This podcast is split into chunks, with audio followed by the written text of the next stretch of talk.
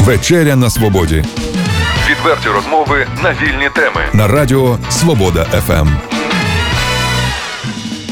Вітаю вас в ефірі Радіо Свобода ФМ. І вечеря на свободі це так називається наша програма. Сьогодні у нас у студії, в принципі, як і завжди, мій колега Олексій Маслов. І моя колега Ірина Воробей. У нас гостя сьогодні чарівна Тетяна Вінниченко. Дуже красива, е, дуже красиве прізвище. А ще необхідно сказати, що це не просто Тетяна прийшла до нас, а це музикант, співачка, професіонал. Яка не так давно повернулася з Китаю, де працювала кілька років. Скільки саме? Три роки. Ну, тобто три роки безперервно, і перший раз я літала на три місяці. А чому саме Китай? Ну тому що мені запропонували полетіти в Китай. Я думаю, в принципі, якщо б запропонували полетіти в іншу країну, яка була б також більш-менш перевірена моїми друзями чи артистами з нашого міста, то я б походилася і в іншу країну. Що ви там робили? Співала, працювала. Е, Ваше, ваше от е, коротке загальне враження. Ви е, не шкодуєте, не жалкуєте, що там працювали і жили стільки? Звичайно, не шкодують, тому що це величезний досвід життєвий, в першу чергу життєвий. Багато чого відбувалося там. Ну, в принципі, три роки. За три роки, якщо кожна людина подумає і перегорне сторінки, то відбулося багато чого в житті, де життя дуже інтенсивно змінюється. Якщо це відбувається в іншій країні, то це в деякі, в деякому сенсі навіть складніше, тому що ти розумієш, що ти один там. І якщо щось з тобою трапиться, то ніхто, окрім тебе, тобі не допоможе і з усіма своїми там і внутрішніми проблемами, і зовнішніми доводиться е, справлятися самому. Ну, Тетяно, от, е, врешті-решт, де ви жили? Чим ви харчувалися? Скільки коштів необхідно мати з собою в кишені, аби можна було просто там жити або ж існувати? Справа в тому, що коли я працювала, я змінювала міста майже кожен місяць-два, тому що ну, це нормально. Ну, так ви знаєте Наприклад, чудово, кожен- як живуть китайці Да. взагалі. Да, знаю. Тому що в кожному клубі вони шукають постійно нові обличчя. Тобто, щоб зацікавити відвідувача, їм потрібно постійно щось нове. І, е, наприклад, житло клуб тобі надає. Це може бути або квартира е, з твоєю кімнатою, в інших кімнатах можуть е, жити також працівники клубу, або готель, номер готельний. Е, я перепрошую, з Олексієм захотіли поїхати до Мгм. Китаю, там би знімали квартиру. Скільки б грошей мені необхідно було б витратити для того, щоб ну, зняти номер в готелі, наприклад? Залежно від того, який готель ви захочете. Середній. Є різні. Ми, ну, журналісти, десь 100, багато не заробляємо. 140 до 200 юанів. 200 юанів це ну, десь 400 гривень. Ні, я 800. Це за ніч. Да. А скільки в середньому отримує заробітну платню середній е, китаєць? Дві з половиною тисячі юанів, три тисячі юанів, десь так. Невелика зарплатня. Ну, наприклад, в кав'ярні а, дві з половиною, три. І в них немає ніяких чайових. Але там така система, що їм, наприклад, їжа дешева. Ну, тобто за 20 юанів він може собі, собі поснідати чи пообідати. Це ну, приблизно 80 гривень для нас це великі кошти. Але, наприклад, якщо 80 гривень і 2,5 тисячі юанів це 10 тисяч гривень зарплатня, то можна більш-менш жити. От ви про їжу поговорили. Ну, східна країна, і нас завжди лякає, що там ну, харчуються китайці тарганами чи якимись черв'яками. Що насправді їдять китайці? Насправді Китай це ж дуже велика країна, в якій багато провінцій, і кожна провінція має свою певну їжу. Вона не дуже відрізняється одна від одної, але там інші приправи. Десь, наприклад, в провінції Сичуань дуже гостра їжа, дуже просто жесть. І навіть якщо ти їх просиш, щоб вони тобі приготували щось без перцю, тобто не гостре, воно все одно, все одно буде для нас е, достатньо таке гостре. Е, про тарганів і все таке інше, ну це більш для туристів. Наприклад, у Пекіні є така вуличка на центральній площі, е, там, де от спеціально для туристів всі ці скорпіони, жуки і все таке інше. Тобто. Да, да, да. Ну, їх подивитись на це прикольно, але їсти не знаю. Я, якщо чесно, куштувала. Ем, як вони називаються? Шелкопряди. Ну, так. Да, шовкопряди. От, ем, ну, таке мені це щось нагадало, типу картоплі фрі, фрі чи щось. Ну, Е, хрустке. Сирими, живими? Ні, звичайно, в, в маслі. І ще жуки в них такі живуть на деревах, улітку їх дуже багато, і вони тарахтять. А, от їх теж їдять. От їх коштувало. Ну, те ж саме, я не знаю. Для, для наших людей це була б ну, закуска для пива, ну таке. А Тобто взагалі, нічого. у яких провінціях ви вам довелося жити і працювати? У багатьох, напевно, містах. Да. У столиці були в Пекіні? Да, була в Пекіні, але я там не працювала. Ні, працювала, але так, на одноденному івенті. Тобто в нас було там два івента. Я зустрічалася з хлопчиком, він там жив, і я там А що бувала. таке івент? Вечірка, мероприятие. А так, взагалі, у яких провінціях? Здебільшого у північному чи в південному Китаї? південному, здебільшого. Якось в північному, ну, в, Пекіні, наприклад, там дуже багато іноземців, дуже багато. Там же ж е, найвеличезніше, наскільки я знаю, у світі, да, російське посольство. Там дуже велика територія, там багато-багато з Росії людей, там прямо цілі школи є. І ну, я тому розумію, що там немає недостатку в артистах, а на південному, південній стороні Китаю там все-таки це більш розвинуто. Що вам доводилося співати здебільшого? От який репертуар, яку музику, які, які пісні виконували? Європейську, американську поп-музику Леді Гага, Брітні Спірс, Ріана, у них це дуже популярно, і чим старіші пісні, тим краще вони сприймаються, бо до них е, нові пісні доходять з запізненням, тому що треба розуміти, що Китай це комуністична країна, і вона знаходиться ну, під ковпаком інформативним. Тетяна, безліч запитань до вас. Ну, все ж Да-да-да. таки, е, якщо казати знову ж таки, згадати про кухню, то Мгм. е, фірмова страва китайців. Ну, якщо у нас в українців, то борщ. Що зазвичай їдять в Китаї? Ой, я чесно, я так би і не сказала, що у них там Ну, вареники, утка пельме- е, пельмені. ну це таке. Ну це тільки в Пекіні, в принципі, це пекінська там страва. В Шанхаї, наприклад, е, у них є. Ми б їх назвали варениками, але вони не зовсім вареники. Навіть не вареники, а пельмені. Ну, щось типу того. Також якесь там м'ясо з е, овочами, або воно буває дуже багато різних видів. Ну, типу пельменів, щось не І ще таке дивіться такий момент, коли соус. дівчина сама поїхала в іншу східну державу, Мгм. яка досить досить далеко від України. Це ж страшно. От мені було б страшно їхати. Ви ж одна поїхали, без підтримки, без Да. друзів. Одна перший раз, Це ж який, речі, ри- який ризик? Перший раз сіла на літак. Що вас змусило Ну, стрибнути я без парашуту? скажімо так? Напевно, що була більш авантюрною, ніж зараз. Якщо чесно, я не знаю, чи зараз би, та й зараз би поїхала, а чому б ні. От якби Ну, вам сказали, що була. Тетяна платимо шалені кошти, Ну, на шалені, ну нормально. ну е, знову до Китаю поїхали б. З'їздила, б, але вже не так надовго. Ну, я, в принципі, не відхрещуюся від того моменту, що я може ще раз поїду. Наприклад, зараз я не хочу і сподіваюся, що обставини складуться так, що мені не доведеться, що я знайду своє місце і тут в Україні, буду чимось займатися, і мені не- доведеться їхати знову в Китай. Але якщо ні, то я не відхрещуюся від того моменту, що може я на декілька місяців ще з'їжджу.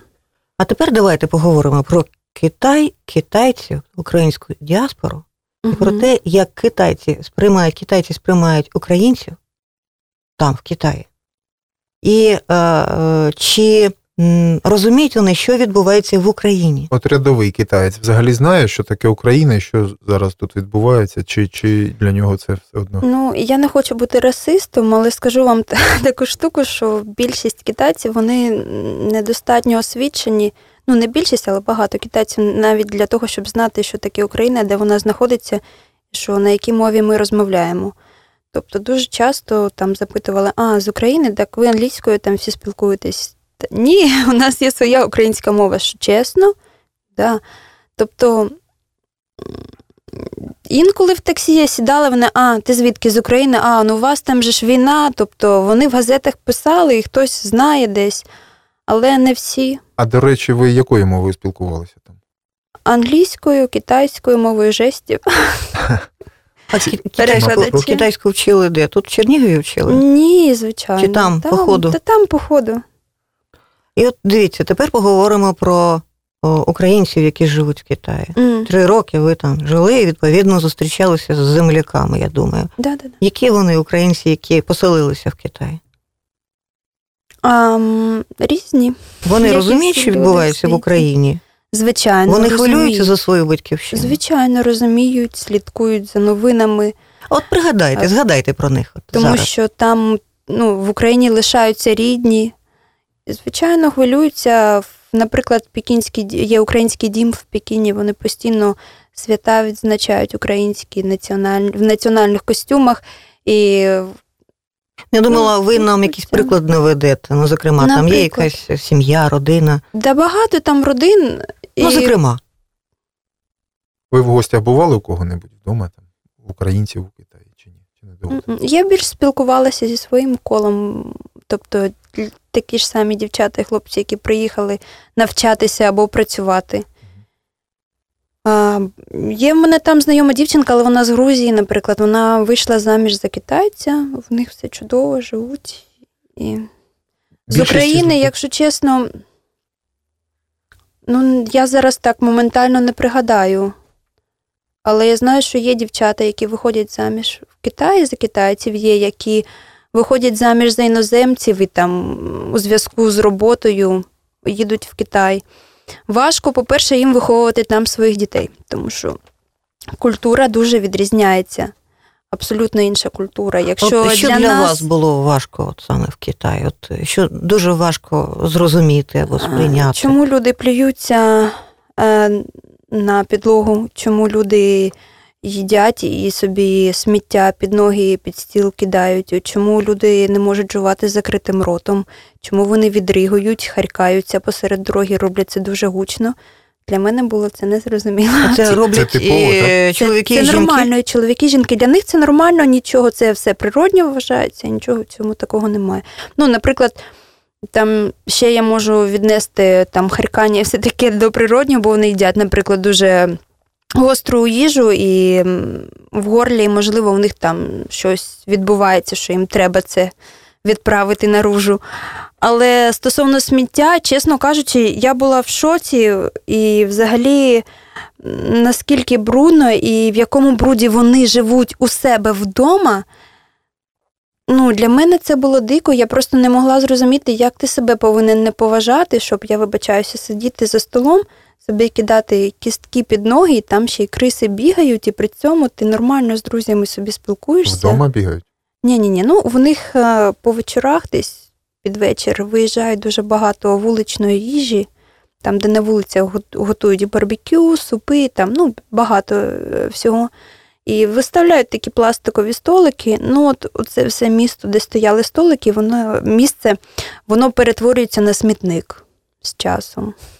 І ну, мені, наприклад, це було дуже важко зрозуміти. Ваша аудиторія, тобто люди, які слухали е, ваше виконання, от пісні у вашому виконанні, це здебільшого були китайці чи, чи якась така інтернаціональна там? Звичайно, китайці. Я працювала в китайських клубах нічних, і це, в принципі, зроблено для, для китайців, тому що іноземцю побачити іноземця, ну Тобто їм подобаються білі звичайно, люди. вони більше білі вони взагалі такі люди, які ви розумієте, що там, наприклад, не зважають багато уваги на. Якість звуку в нічному клубі, хоча в них стоїть дуже дорога апаратура. Не завжди. Я кажу, є клуби, в яких на це зважають увагу, але в більшості ні. Для них було нормально, коли я співаю, там налаштовувати мені мікрофон в цей же час, міняти якісь ефекти. Ну, таке. Спочатку, коли ти приїздиш, таке відбувається, ти трішки відчуваєш, як до тебе неповагу проявляють. Але потім я розумію, що вони просто такі є, для них це нормально. Ну, в них це порядку речей. І, звичайно, так, ну, е, відвідувачі клубу були. Е, майже завжди китайці, інколи заходять іноземці, якщо вони є в тих містах. Бо я часто працювала в містах, де були тільки китайці, ну тобто дуже маленькі містечка. І я там була майже однією іноземкою, і, звичайно, багато дуже уваги звертали. Тетяна, не бувало такого, що китайці Мгм. на підпитку підходили до вас і пропонували вам поїхати з ними куди-небудь на всю ніч. Та було. Мані, Як ви з ними Фала. справлялися? Та ніяк і розвернулася і пішла, і чому мені на них увагу. Конфліктних ситуацій не погроз не виникало. було з боку? Ні, в мене, слава Богу, ніколи не було.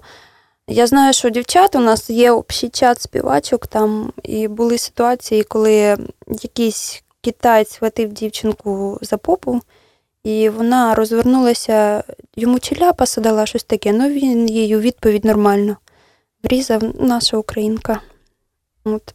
І охорона нічого не може зробити, бо е, це людина з великими грошима.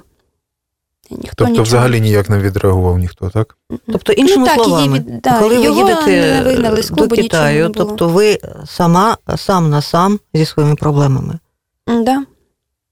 Тобто ви розуміли, Ні, що звичайно. ви ризикували. Звичайно, що я не розуміла, бо я тоді не знала, що там і як відбувається. Коли я приїхала, перший клуб, в якому я працювала, е, там вже були наші артисти, до речі, з Чернігова була дівчинка діджей, ще з Полтави, команда е, танцівників. От, і вони вже на той момент були в Китаї більше, ніж три місяці. Вони мені трішки розповіли, що робити, що не можна робити, що треба завжди слідкувати за своїм напоєм, тому що дебілів багато у світі. От і ну, тобто, якісь такі речі я знаю, вони мені дуже допомогли. І стосовно роботи, концепції взагалі. Тобто мені допомогли. І я ще пам'ятаю, я тоді працювала на компанію. Мені відразу бос нашої компанії підійшов і сказав, що якщо ти закінчила виступ, просто збирайся і йди додому. Тому що я розумію, що можливо вам хочеться залишитись, потанцювати, але навколо багато п'яних людей. І ну, якщо не хочеш, щоб тебе трогали чи щось таке, каже, просто зібралася і пішла додому. Тетяно, а от е, вільний час же у вас був? Як ви його проводили? Залежно від того, в якому місті я працювала. Ну, то розкажіть, що ви бачили, де були? А, я, я більшу частину часу працювала в маленьких містах, дуже маленьких містах. І там щось дивитися, ну, в принципі, було нічого. Скрізь гори мусора, стройка. От, Ви були е, в якомусь е, храмі? Да. От розкажіть, яке враження? Тобто ж ви православна на першому контракті.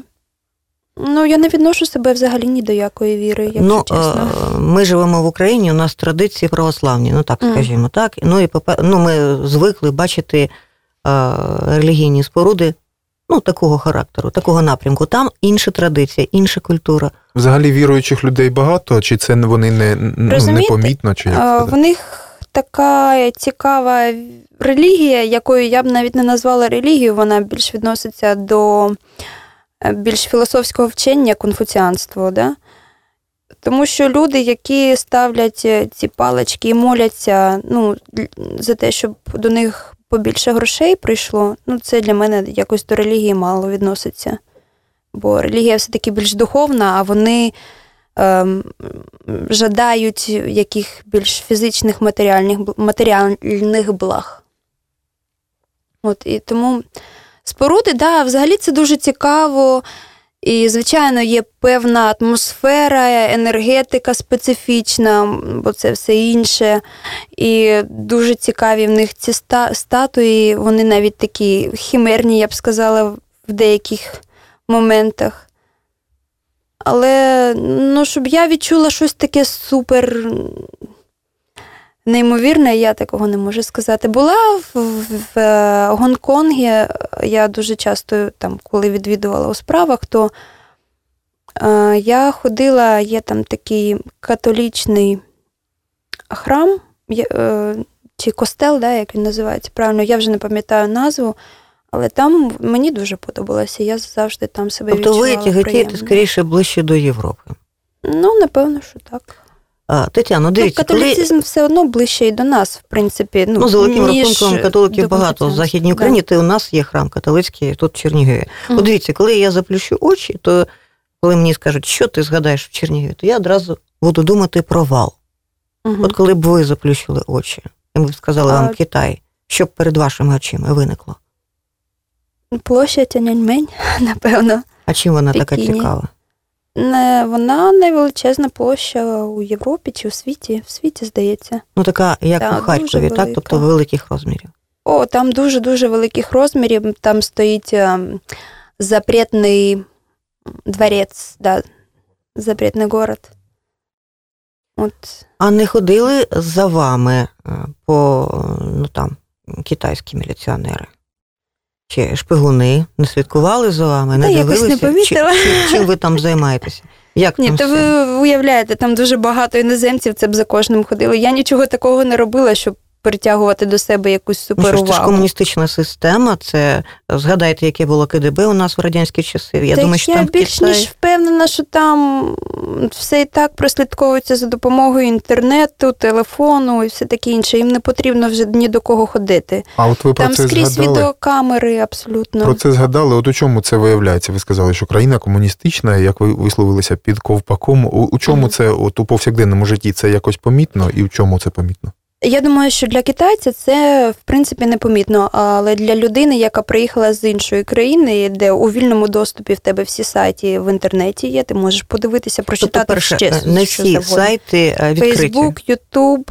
Е, До речі, Інстаграм працював, але потім, коли почалися почалися заворушення у Гонконзі, його закрили, тому що було багато западів. Які ще обмеження існують?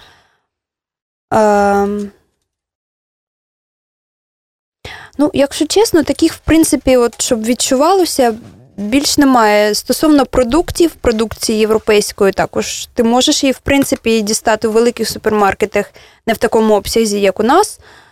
Але от, ну, в- першу чергу це інформативне, я б сказала, що інформацію. І там завжди все, що пишеться в пресі, воно дуже добре прослідковується перед тим, як Тобто ми говоримо про цензуру. Да, да, да, да. Ну, а як це для мене, як на мій погляд, це в першу чергу найважлив... найважливіша річ, тому що це через це е, люди стають більш освіченими.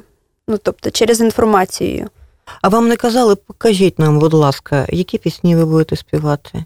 Які тексти будуть- у ваших піснях? Ні, в такому плані нічого не було. Не було. Вони ж, звичайно, знали, наприклад, якщо я кажу, що от оце, оце, оце, ну, всі знали, якщо ти вже там працюєш, то ти знаєш, що співати. Там супер такого в цьому плані немає м, А вони, до речі, замов- замовляли вам е, ці пісні, чи був наперед е, Ні, інколи просили, інколи просили щось заспівати. Інколи група, наприклад, танцорів, яка працювала зі мною, якщо їм треба якийсь е, номер зі мною поставити, вони могли дати мені свою пісню, на яку вже в них є готовий номер, я її просто вчила. А з якими Українською, українською мовою співали? Е, Співала Що, одну, власне, одну пісню? пісню Анні Лорак Я стану морем. Вона така мелодійна, до речі, їм подобається.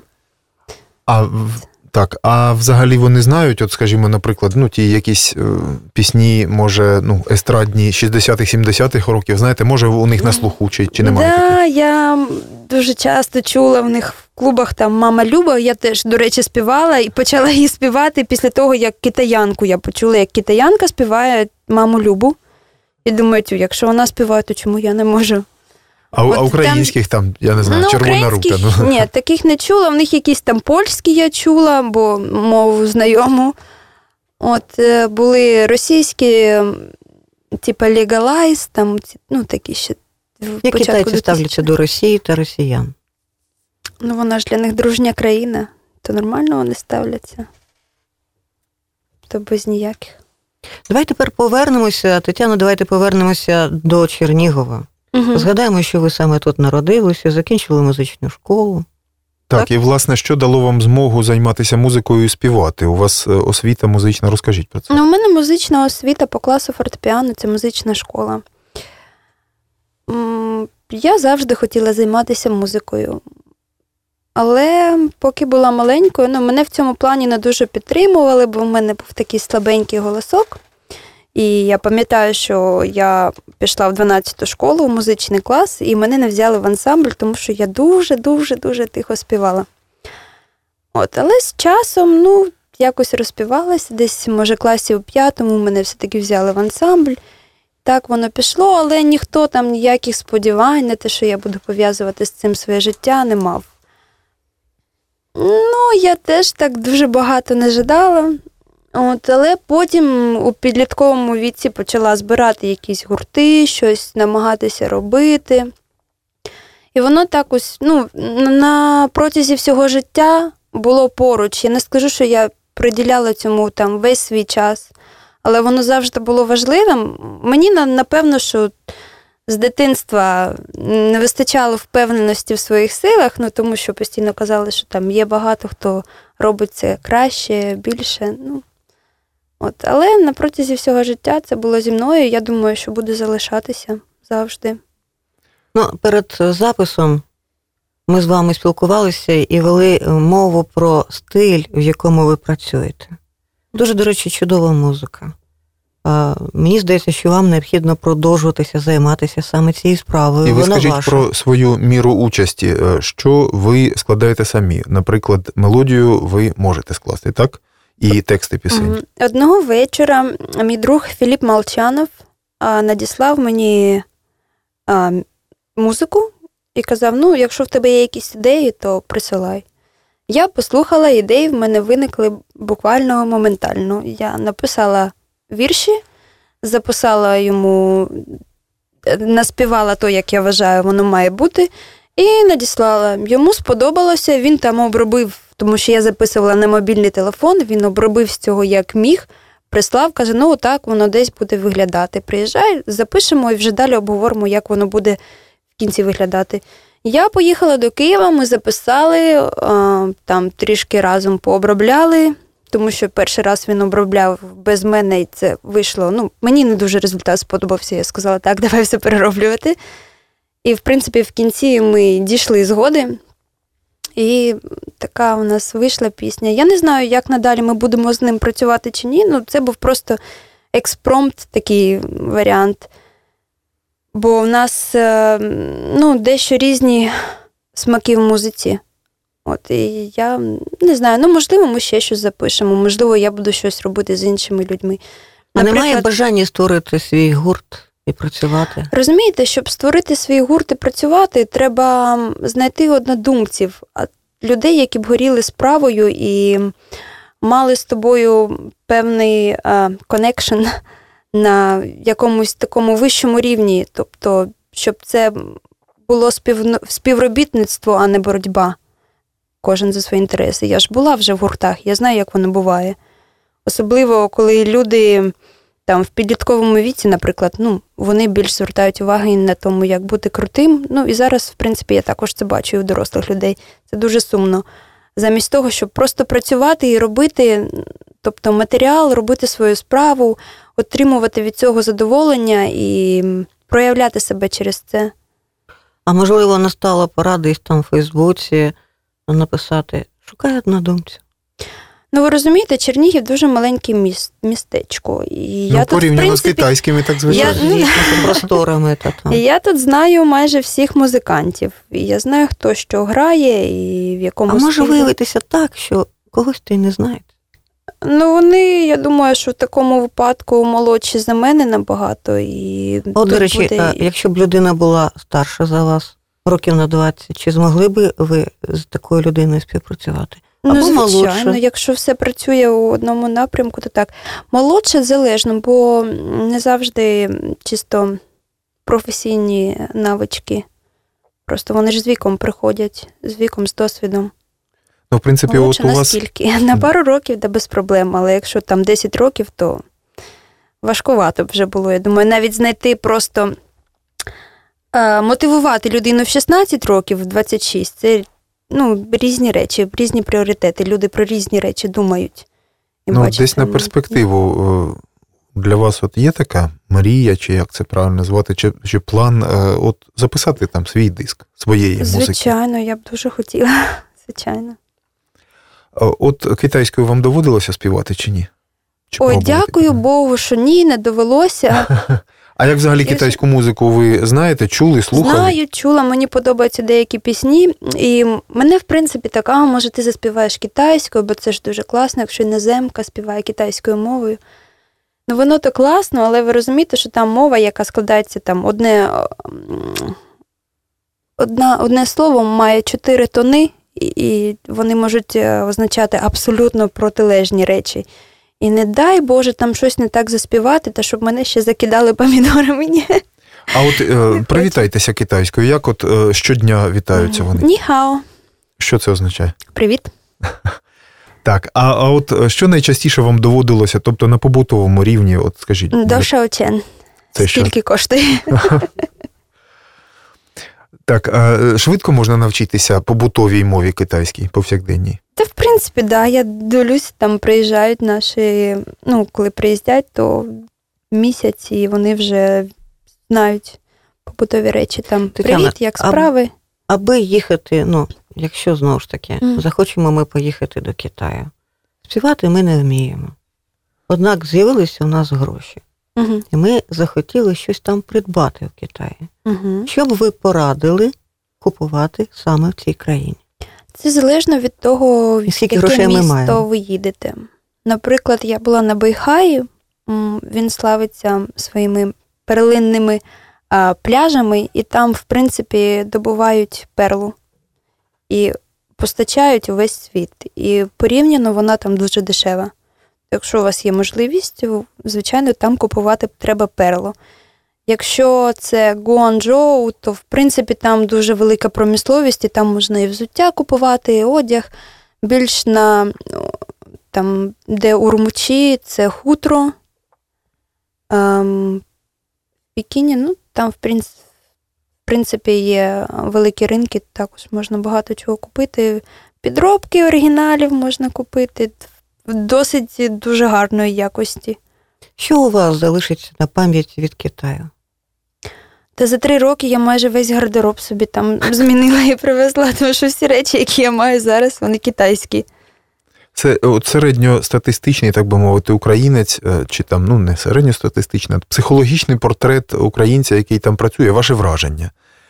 Ем, Що, е, тобто, це люди здебільшого все-таки, які мають намір заробити гроші і повернутися до України? Ну, Чи, це, мабуть, юні люди, так, чи- чи, чи ви- молоді? чи виїздять туди на постійне переживання, чи як? Ну, звичайно, це е, у віці від студенти. 18 до 35 десь так, які працюють там моделями, артистами, Діджеями. танцюють, співають, діджеями, да. ну, багато різних спеціальностей. Переважно чоловіки чи жінки? Кого китайці люблять більше? Ну, в сфері артистів, я думаю, що більше дівчат, звичайно. Хлопці також достатньо хлопців, але більше дівчат, і в дівчат вища заробітня платня, тому що, ну, в принципі, це логічно. В клуб ідуть чоловіки відпочивати, і у чоловіків є гроші, бо вони їх заробляють. І вони залишають ці гроші в клубі в нічному. А як же от там жінки? От ви говорите, що чоловіки більше заробляють, ну просто прийшло зараз у голову. Мгм. Тобто, е, а жінка як там? Які права має китаянки? Ну, їх менше, ніж китайців, тому у них нормальні права. Тобто у них все плані, теж дуже да. добре. Ну, з- знову ж таки, я бачила випадки, коли дівчата били своїх хлопців, і коли хлопці били дівчат. Ну, це скрізь є дуже багато різних людей, і в Китаї їх так, також багато різних, але там концентрація населення набагато більша. І тому цю різнобарність ти помічаєш дуже контрастно. Ну, дивіться, наші слухачі, от вони почули, про що ми з вами говоримо. Ну, і дехто скаже: так, забираю валізу, валізи, їду до Китаю. Що би ви їм порадили знати, перш ніж їхати в цю країну? З якою метою? Якщо працювати, то перш ніж я б їм порадила знати візові моменти, як її відкрити, де відкрити, скільки, ну, тобто всі правила стосовно візи. Друге, якщо працювати, то знати реальні прайси, за які працюють там які платять. Тобто, щоб не обдурювали в Чернігові або в Ви Києві розумієте, що, наприклад, коли я там була вже, особливо коли почалося відбуватися в Україні Майдан? це все, да, Майдан, е, дуже багато молоді почало тікати за кордон, хто куди, і в Китай тим самим ну, також багато приїхало. І якщо, наприклад, раніше ну, зарплатня сягала там для співачки 3 тисячі доларів, то й більше за місяць, то люди їхали за тисячу працювати. І, звичайно, з часом роботодавець бачить, що ну, нічого страшного, що якість там роботи гірша. Нічого, що вона співає, виглядає гарно, нормально. Тобто вони збили Беруть ціну. дешевше, да, збили ціну. Але люди, коли їдуть туди, вони не розуміють, що тисяча доларів для України це великі гроші. А в Китаї тисяча доларів, тисяча доларів це копійки. І їх не вистачить ні на костюми, ні на нормальну їжу, тому що ти не завжди будеш хотіти їсти китайську їжу. Там, ні на переїзди, перельоти, на косметику для того ж самого виступу. Це також затратно. Ну, і тому збили ціну, да. Ну, зараз, в принципі, е, дівчата ще працюють за нормальні прайси. Трішки вже, вже е, важче знайти, але ще є гарна робота. А от е, все-таки те питання, про е, яке я вже задав. Ваші спостереження, ваші враження, це от здебільшого все-таки люди, заробітчани, скажімо так. Да. Вони, вони мають намір повернутися в Україну, чи, е, чи багато залишається все-таки е, за кордоном жити? По-різному. Я думаю, що коли їдуть в Китай, ніхто не думає, що я там залишуся жити. Просто воно так затягує. І все. Ну, зона комфорту в тебе певна з'являється, що в тебе є робота, ти вже звикаєш там контакти якісь. І от як у мене трапилося, що я приїхала в Україну через три роки, і люди, з якими я спілкувалася, в них вже там життя розвинулося до якоїсь Ну, іншої. Да, да, да. І я трішки зрозуміла, що я так відстала, і у мене зараз немає тих контактів, які вони які були, або вони видозмінилися. І адаптуватися мені, наприклад, важче зараз. Тетяно, наша програма, Мгм. так само як і наш канал, все це дуже-дуже нове. І звісно, що ми потребуємо порад та побажань. От, власне, що б ви нам порадили? Ну, нашій програмі Вечеря на Свободі, та й взагалі каналу Радіо Свобода Ем». ФМ. Порадити і побажати. Або е, Не як знаю, би, звертати більше увагу, наприклад, я думаю, що на нашу молодь. І стосовно музики, то вона в нас зараз дуже почала швидко розвиватися, і у гарному напрямку виросла якість, і слухач змінився. Е, Він також жадає якіснішої музики. В принципі, я би поважала, щоб ви не відставали від е, темпу розвитку нашої молоді. а китайською побажайте щось. Чого бажають з- з- з- здебільшого? Ох, треба. Я знаю тільки, як сказати з ним народження. А як з ним народження? Давайте. Джоніша Нікуела. Так, а, а от, ну скажімо, там вітають зі святом, з Новим роком. От що, що бажають? Ну, здоров'я там, я не знаю, щастя, багатства, чогось ще. Ну, прицепився. Я, якщо чесно, не знаю. Я, у них такий новий рік вже ж інший абсолютно. Отримали ми сьогодні шалену насолоду від того, що ми познайомилися з чудовою співачкою. Я думаю, що найближчим часом е, наші е, слухачі зможуть ознайомитися цими піснями. І цих пісень буде багато. А з іншого боку, ми зрозуміли, що Китай не так же він і далеко від України. І е, я думаю, що ми будемо слідкувати, і це ім'я буде у нас на слуху. Тетяна Винниченко, і цей голос ми будемо пізнавати. Дякую вам. Відверті розмови на вільні теми у програмі Вечеря на Свободі Тричі на тиждень у понеділок, середу і п'ятницю о 18.00. на радіо Свобода ФМ.